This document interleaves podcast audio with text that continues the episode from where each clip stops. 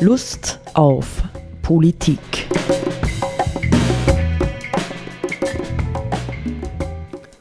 Liebe Hörerinnen und Hörer des Freien Radios Freistadt, Sepp Kiesenhofer und Roland Steidl begrüßen Sie zu unserer Sendung Lust auf Politik.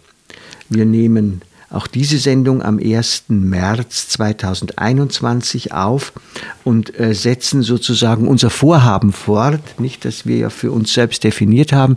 Wir wollen einen kraftvollen Zukunftsdialog führen. Wir zwei, nicht? Und wir freuen uns, wenn unsere Zuhörerinnen und Zuhörer äh, auch einen solchen kraftvollen Zukunftsdialog führen.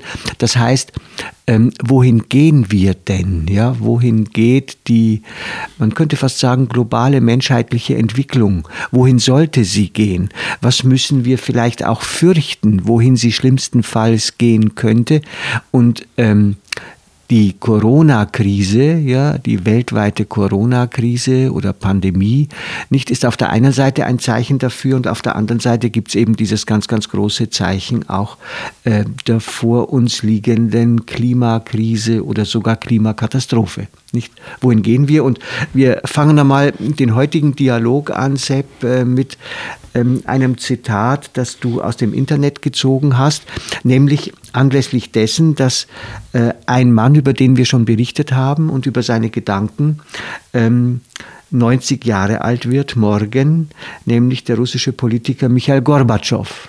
Nicht? Und Gorbatschow äh, halte ich ich vermute du auch, für einen ja in der Zeitsituation, in der wir heute stehen, durchaus positiv inspirierenden Politiker, nicht vielleicht ähnlich wie Papst Franziskus, ja in der Frage, wohin sollen wir denn gehen, nicht? Und äh, hier hast du dieses Zitat gefunden. Ich finde es super, dass wir endlich einmal Englisch zitieren können. Hier in the 21st century well, the, the 21st century will be a century either of total all embracing crisis or of moral and spiritual healing that will reinvigorate humankind.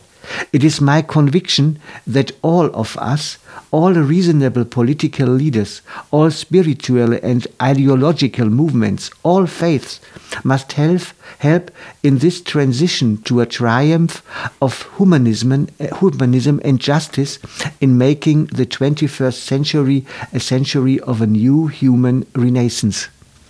Nicht also äh, sinngemäß übersetzt. Ähm, wir, stehen, wir stehen ja im Grunde genommen in einer Entscheidungssituation. Entweder wird die Krise ja, ähm, alles umfassen in nächster Zeit, alles umarmen, äh, oder wir schaffen eine moralische und spirituelle Heilung, ja, eine globale, ähm, die äh, die Menschheit sozusagen neu belebt. Und seine Überzeugung ist es, dass alle von uns, alle verantwortlichen, vernünftigen äh, politischen Führer, alle spirituellen und ideologischen Bewegungen, alle Glaubensrichtungen zusammenhelfen müssen, um diesen Übergang zu einem Triumph äh, des Humanismus und der Gerechtigkeit ähm, zu finden und äh, das 21. Jahrhundert zu einem Jahrhundert einer neuen, einer menschlichen Wiedergeburt zu machen, nicht? Das ist schon stark. Ja. das ist ein Machen wir. Ein Scheintext. Das ist auch, und, und das äh, gibt ja äh, Hoffnung. Also, äh, weiß nicht, wie es dir geht, aber kennst du sie, kennen wir alle wahrscheinlich, wenn man es mhm. ausreichend mit den äh, Situationen in der Welt beschäftigen, dann ist man natürlich auch immer wieder mal verzockt und, und, ja. und deprimiert und fragt sich, ja, gibt es da überhaupt noch Hoffnung. Und ähm, diese, dieser Text ist schon für mich sehr hoffnungmachend und so. Ne? Es gibt immer die Möglichkeit, daran zu glauben, dass es diese Renaissance der Menschlichkeit und so weiter, der Gerechtigkeit geben kann. Ja? Ja, und das äh, Spannende finde ich jetzt gerade auch bei Michael Gorbatschow, ja, der ja ganz maßgeblich im Grunde genommen an der Öffnung der Sowjetunion Richtung Westen zunächst einmal beteiligt war, ja, und natürlich damit auch den Zusammenbruch der Sowjetunion mit heraufbeschworen hat, dass so jemand, der selbst viel persönliches Scheitern und wahrscheinlich auch Verzweiflung im Politischen erlebt hat, dass der noch immer mit 90 Jahren solche hoffnungsvollen ja, Worte sprechen ja, kann, ja. nicht? Ja, das äh, finde ich wirklich spannend, ja. Ähm, ja, also wir nehmen das mal zum Anlass, ähm, nicht zu verzagen und mh, weitere Überlegungen anzustellen. Nicht? Ähm, du hast auch äh, herausgefunden, ja, aus äh, dem Standard von heute, einen Beitrag vom Daniel Dettling ähm, unter dem Titel Zukunft heißt nicht das Gegenwärtige fortzusetzen. Äh, das reicht schon als Motto für uns, um wieder in diesen Diskurs einzusteigen, nicht? Weil es ja zurzeit ähm, äh, wieder so ausschaut oder zunehmend wieder so ausschaut, dass eigentlich äh, viele hehre Hoffnungen, die Corona-Pandemie könnte uns zum Umdenken bewegen ja, und neue Maßstäbe setzen für eine ökologisch und sozial nachhaltige Gesellschaft, vielleicht auch ganz leicht wieder in den Wind geschlagen werden könnten, wenn die Möglichkeit bestünde, äh, wieder auf die alten Pferde zu setzen ja, und damit weiterzureiten. Mhm. Das ist die große Gefahr. Ja. Man jetzt bestimmte Dinge gängen eh sowieso jetzt nicht, was mhm. zum Beispiel die Mobilität betrifft oder mhm. Konsumverhalten und so weiter. Aber ähm, ja, bis jetzt ist es nicht wirklich heraus, in welche Richtung geht es dann. Mhm. Ja. Das, ähm, ich finde es ja interessant, was äh, Daniel Dettling da grundsätzlich einmal am Anfang feststellt, Zuerst sagt er ja, Corona ist eine Tiefenkrise. Ja. Das ist, glaube ich, auch eine interessante Formulierung, weil sozusagen das eine gesellschaftlich ähm, Prozesse oder Vorgänge äh, in Bewegung gebracht hat, die auf jeden Fall mal nicht an der Oberfläche nur sind, sondern die ja ganz tief in gesellschaftliche Zusammenhänge und äh, eingreifen. Also das, das, das weltweit oder mhm. in weitesten Bereichen zum Beispiel die Gastronomie äh, stillsteht, was, ähm, wo sich Menschen nicht treffen können und sich austauschen können, feiern können. Ja? Mhm. Oder dass äh, die Kulturveranstaltungen schon seit einem Jahr massivst eingeschränkt sind. Ja? Mhm. Das, ist, das ist was, was, glaube ich, in der Gesellschaft ganz tief eingreift.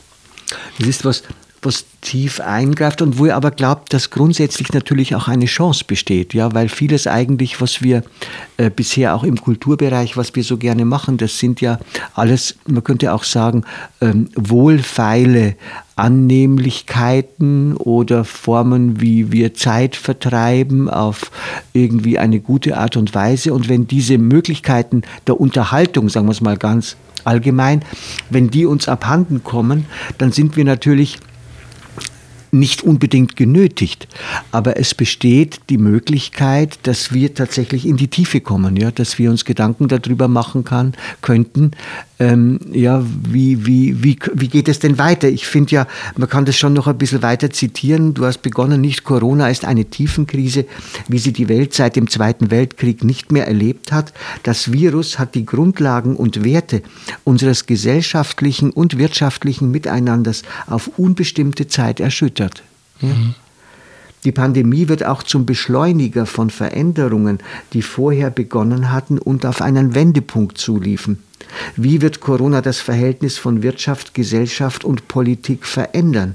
Welche geopolitischen Folgen sind absehbar? Und ist das westliche Modell der liberalen Demokratie noch zukunftsfähig? Das sind schon sehr gravierende Fragen im mhm. Grunde genommen, durchwegs. Ja.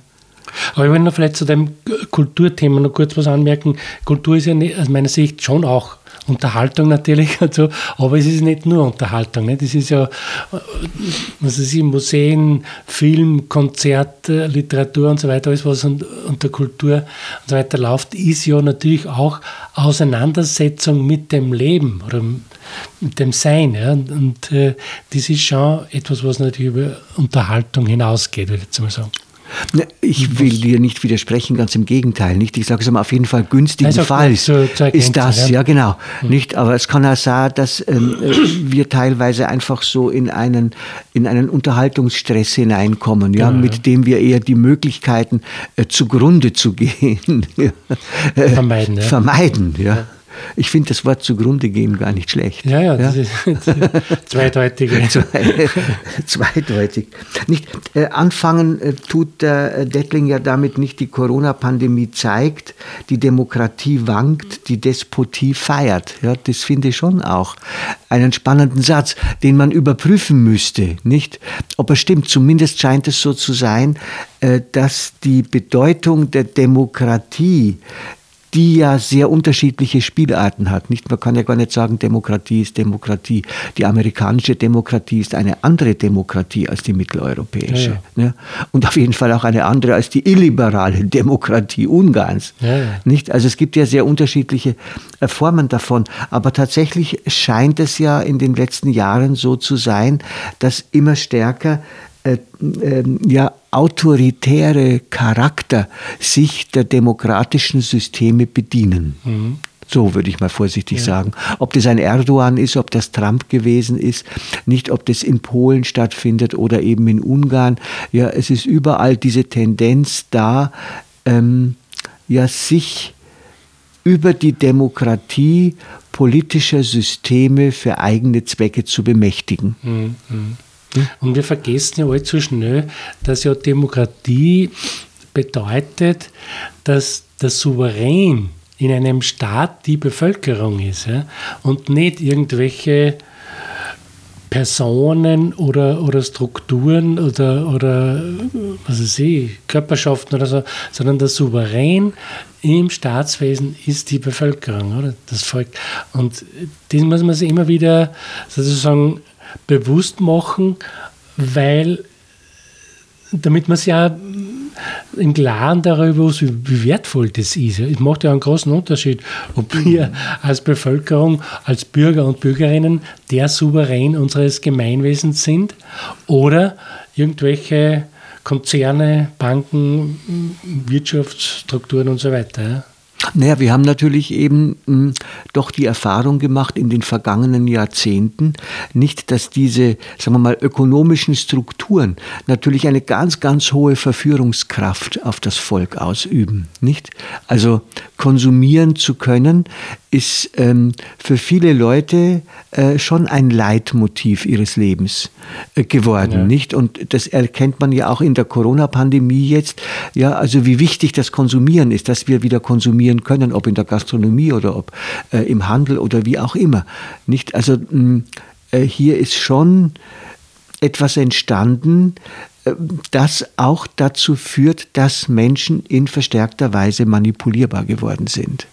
Ja, ich denke jetzt eben an, ja, der Souverän ist das Volk, nicht? Was ist aber äh, mit der Souveränität des Volkes, ja, wenn ähm, sozusagen die Verführung durch die Produkte so groß ist, dass sozusagen ein nüchternes Erwägen, es spricht ja der Dettling hier von einer neuen Aufklärung, nicht? Das ist mhm. ja, ja äh, tatsächlich auch ein, ein zunehmend ins Spiel kommender Begriff. Ja, wenn, wenn, wenn das immer stärker wird jetzt, nicht? Also wie, wie kann man tatsächlich ähm, das Volk von seinen Ketten und Fesseln befreien. Des, des Konsumismus. Des Konsumismus. Ja, das, ist, das hat viel mit, mit, glaube ich, auch mit Bildung zu tun und äh, schon auch Möglichkeiten, würde ich jetzt mal sagen, die Möglichkeiten sind ja nach wie vor relativ ungleich verteilt in der Bevölkerung, wer hat welche Möglichkeiten und so. Aber das ist halt die, die, das eine, trotzdem äh, im politischen Sinn ähm, wie gesagt, es ist wichtig, sich dessen bewusst zu sein, dass wir nicht in einem Obrigkeitsstaat leben, wo einzelne Leute oder Kapitalgruppen regieren, sondern wo das im Grunde unser Staatswesen so organisiert wird, wie die von uns ausgewählten Delegierten das bestimmen. Ja. Zumindest war das einmal ursprünglich so gedacht. Ja, und soll auch so sein. soll auch so sein.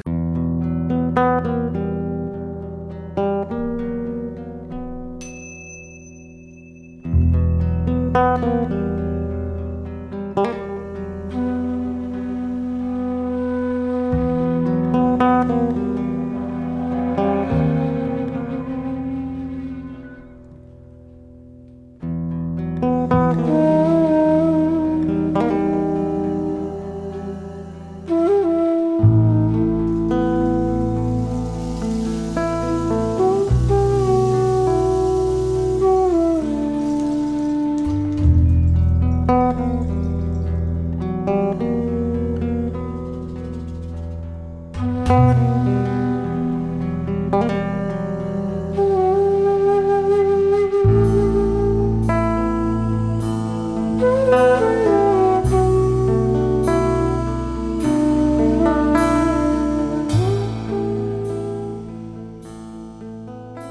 Ich habe noch ganz vergessen, was zu sagen. Das ist vielleicht nicht unwichtig. Wer ist denn der Daniel Dettling, nicht den wir hier ständig zitieren? Er leitet das von ihm gegründete Institut für Zukunftspolitik in Berlin. Ähm, ja, wir wissen sonst nicht viel mehr über ihn, ich zumindest jetzt nicht. Ähm, aber ich will ein bisschen ein, zwei Dinge noch zitieren, vielleicht, nicht mhm. aus dem Artikel, über die wir weiter diskutieren können, weil sie durchaus eher für unser Thema äh, Politik wichtig sind. Er schreibt hier, die wirtschaftlichen Folgen der Pandemie wie Arbeitslosigkeit, Unsicherheit und Staatsverschuldung lassen eine neue Welle des Populismus erwarten. China ist zumindest der kurzfristige Gewinner der Krise. Sein Modell der autoritären Überwachungsdiktatur wird den Westen in Zukunft noch stärker herausfordern. Weltweit ist die Demokratie erstmals seit langem wieder auf dem Rückzug. Heute glaubt selbst in Europa eine Mehrheit, dass autoritäre Staaten wie China Krisen wie Corona oder den Klimawandel besser in den Griff bekommen. Mhm. Ja, das ist ja tatsächlich eine ganz schwierige Frage. Wie lösen wir diese Krisen? Nicht? Und äh, da kann man ja, nachvollziehbarerweise, sage ich jetzt einmal, leicht auf den Gedanken verfallen, wenn man das autoritär durchzieht, tut man es im Endeffekt leichter. Aber da muss man natürlich sich dann auch wiederum darüber im Klaren sein, was man sozusagen damit aufgeben würde, wenn mhm. man mhm. sich diesem Gedanken zuwendet. Ja. Und ich denke, dass es schon wichtig mhm. ist, ähm, ja, die Demokratie aufrechtzuerhalten und schauen, wie kann man innerhalb dieses, diese Organisationsform, wie kann man die so verbessern, dass wir in der Lage sind, kooperativ äh, da diese Krisen zu bestehen und, und äh, neue Wege zu finden. Ich meine, wir haben ja schon mal über dieses Thema randlich diskutiert. Nicht das Schwierige an der Demokratie ist eigentlich, dass sie sehr viel Zeit braucht, ja, ja. für Lösungen. Nicht, wenn du mit anderen Menschen im Diskurs bist, ja, und wirst gründlich äh, daran arbeiten, Lösungen zu finden, dann braucht das Zeit. Nicht, da tut sich natürlich ein autoritärer äh, Staatsmann tut sich leichter wie Putin ja vielleicht oder auch wie Xi Jinping in China hier klare Vorgaben zu machen. Nicht? Also es könnte so aussehen, als sei eine autoritäre Regierung äh, im Vorteil. Ähm, hinzu kommt nicht, dass wir dass wir ja gerade in der Corona-Pandemie jetzt wie in den letzten Jahrzehnten, wie kaum zuvor, die Erfahrung einer absoluten Ohnmacht gemacht haben, nicht? Und das machen wir in Wirklichkeit noch immer. Wir wissen weiterhin nicht, wie sich diese Corona-Pandemie weiterentwickeln wird. Und wir wissen eigentlich auch nicht, was die richtigen Schritte sind. Nicht öffnen oder weiterhin zusperren, nicht? Wir wissen nicht, ähm, äh, äh, ja, wie verlässlich sind die Impfungen, wie lang werden sie vorhalten, welche Mutationen werden davon erfasst. Also wir sind mit einer äußerst ungewöhnlichen ähm, Erfahrung der Ohnmacht und der Unwissenheit äh, vertraut. Und da ähm, äh, kann es natürlich passieren, dass äh, dieser alte, alte Ruf nach dem starken Mann oder nach der starken Regierung, die das für uns regeln muss, laut wird. Nicht? Also in China las ich letztendlich, ist es ja tatsächlich so, dass die Chinesen interessanterweise trotz all dieser rigiden, auch digital gesteuerten Maßnahmen stolz auf ihre Regierung sind, gerade im Vergleich mit dem Westen, ja, und sagen, ja, unsere Regierung hat gezeigt, dass sie das Dilemma besser in den Griff kriegt und besser gelöst hat als die westlichen Staaten, nicht? Mhm. mhm. Ja. Man, China hat natürlich auch nicht so eine lange Tradition der Demokratie wie Europa, würde ich jetzt einmal sagen. Ja, hat ja gar keine. Muss nicht so drastisch sagen zu müssen. nicht. Hat eigentlich ja. gar keine. Ja, ja nicht. Ähm, wie, wie, wie, stark schätzt du die Chancen des Populismus ein jetzt? Nicht? Ich, meine, ja, ich glaube, das, das, das, das, das tatsächlich, dem stimme ich zu. Ich, ich, ich sage ja immer, äh, in die Zukunft schauen können wir nicht. Wir können nur Vermutungen anstellen, was passieren wird und dass sozusagen leider Gottes diese Verunsicherung, die jetzt da, da entsteht durch die Pandemie und auch durch die Klimakatastrophe, dass das natürlich äh, populistischen Bewegungen und Strömungen Strömungen äh, Auftrieb geben wird, aber umso notwendiger ist es eben, mhm. zu schauen, äh, welche Alternativen gibt es ja, dazu. Mhm. Und mhm. ähm, es ist natürlich zu wünschen, dass politische Entscheidungen getroffen werden, die dazu angetan sind, Menschen Unsicherheiten zu nehmen und Mut zu machen. Ja? Hm. Zukunftsängste zu verkleinern hm. und Zukunftsgewissheiten zu vergrößern, sage ich jetzt einmal. Hm. Ähm, ich ähm, zitiere nochmal ähm, unseren Autor hier. Äh, wo er sagt, heute glauben nur wenige Europäerinnen und Europäer und noch weniger US-Amerikanerinnen und US-Amerikaner, dass die Zukunft eine bessere Version der Gegenwart ist. Auch weil die real existierende Demokratie ihr Versprechen des größtmöglichen Glücks für die größtmögliche Zahl der Menschen nicht mehr einlöst. Mhm. Nicht? Also wenn man so will, nicht die Globalisierungsverlierer, die vielen, nicht? Oder auch jetzt die Pandemieverlierer, ja, nicht? Äh, Kurzarbeit genau. und, und Jobverlust und vieles, vieles andere. Immer mehr prekäre Arbeitsverhältnisse, nicht? Und tatsächlich das äh, Zitat, ähm, Versprechen des größtmöglichen Glücks für die größtmögliche Zahl der Menschen war ja tatsächlich das Grundprogramm äh, eben der Aufklärung, nicht? Mhm. Äh, unter mhm. naturwissenschaftlich-technischen Beherrschung der Welt. Also ich ähm, kenne das ja auch noch, du vielleicht auch, nicht, dass äh, meine Eltern immer gesagt haben, äh, die natürlich aus der Erfahrung des Zweiten Weltkriegs kamen, du sollst es einmal besser haben als wir, ja, nicht? Ja. Ähm, das ist vorbei, also ich würde, kann mir nicht vorstellen, äh, dass meine Kinder, ich weiß nicht, wie es bei dir ist, es einmal grundsätzlich ja von den Lebensverhältnissen her besser haben würden als wir. Ich kann es mir nicht vorstellen. Wünschen tut man es natürlich. Also, also, also, also, du meinst noch besser. naja.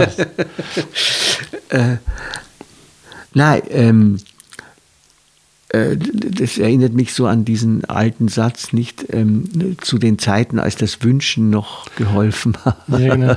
Oder so. Das Wünschen es nutzt hat. Kommt Aber man muss beim Kurti vor. Ach so, ja, wirklich, ja. Mhm, Im. Text, ja. Mhm.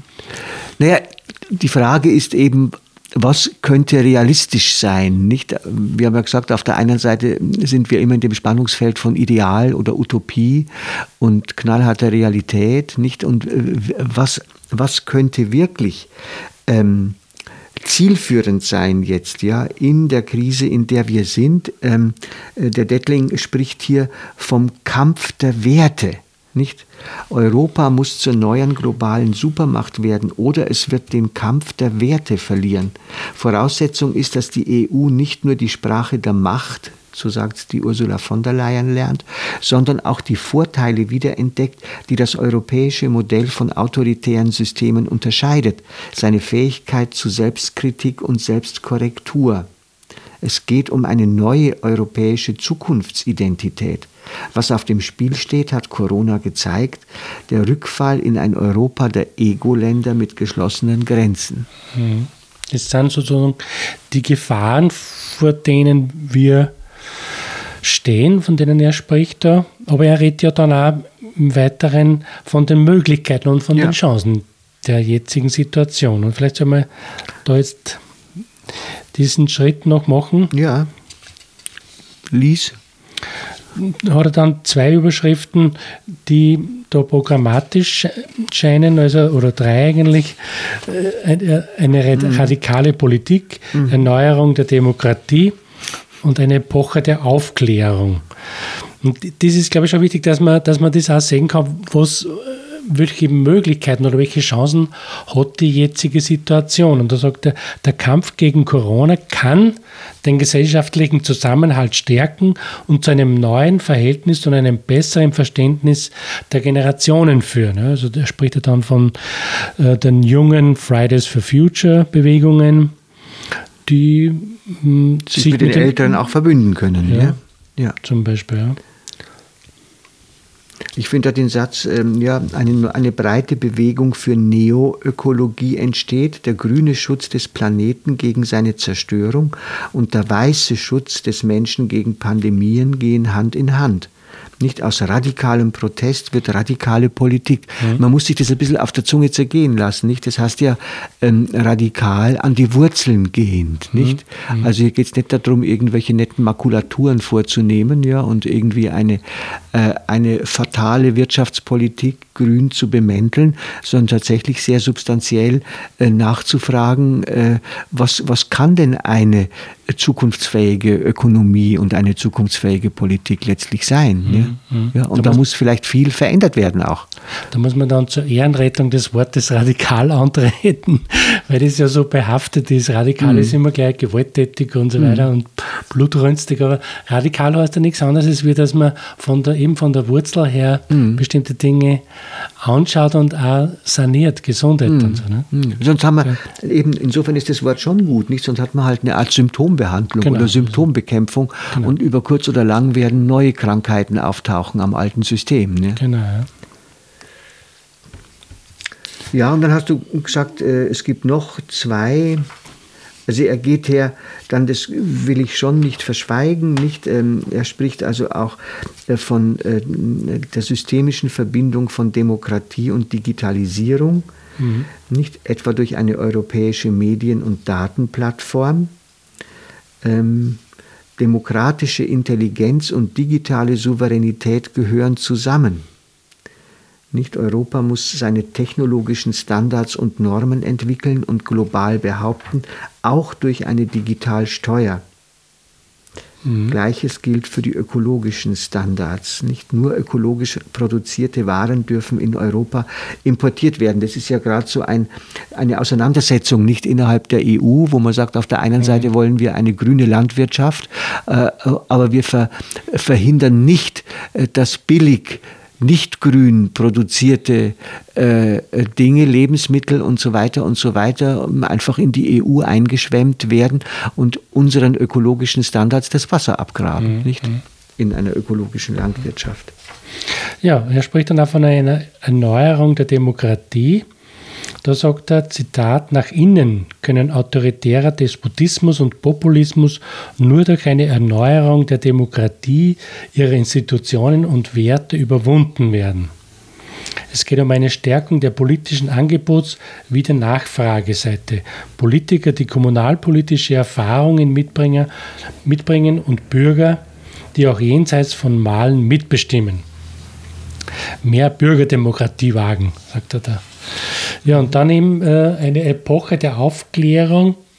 Die nächste Epoche der Aufklärung braucht mutige Bürgerinnen und Bürger, Heldinnen und Helden, Menschen, die den Despoten und Verschwörungstheoretikern den Wind aus den Segeln nehmen, im Netz, auf den Straßen, in den Schulen, in den Parlamenten. Ja. Also das sind lauter so, so Dinge, ähm, mir gefällt das gut, weil das einfach äh, ähm, Wege sind, Möglichkeiten, die eine Zukunft eröffnen, die also jenseits der jetzigen Krisen sich auftun kann. Na, ich würde es durchaus dann auch äh, weiterverfolgen. Nicht die Helden unserer Zeit, sagt er, sind Journalisten, Lehrer, Erzieher, Menschen, die sich kümmern und Respekt verdienen. Ja, man könnte sagen, und auch Respekt haben, ja, Respekt ähm, äh, zeigen. Mit mhm. der Demokratie ist es wie mit der Gesundheit. Wir wissen sie erst zu schätzen, wenn wir sie verloren haben. Nicht? Ähm, ja, damit sind wir eh schon am Ende der Zeit sind wir am Ende angelangt. vielleicht, okay. der, vielleicht der ein guter Schlusssatz. Ja, genau. Das, die Demokratie zu pflegen und, und auszubauen. Ja, nicht? Und äh, uns unserer europäischen humanistischen Werte wieder ganz neu und konsequent bewusst zu werden. Ja. Auf Wiederhören. Auf Wiederhören.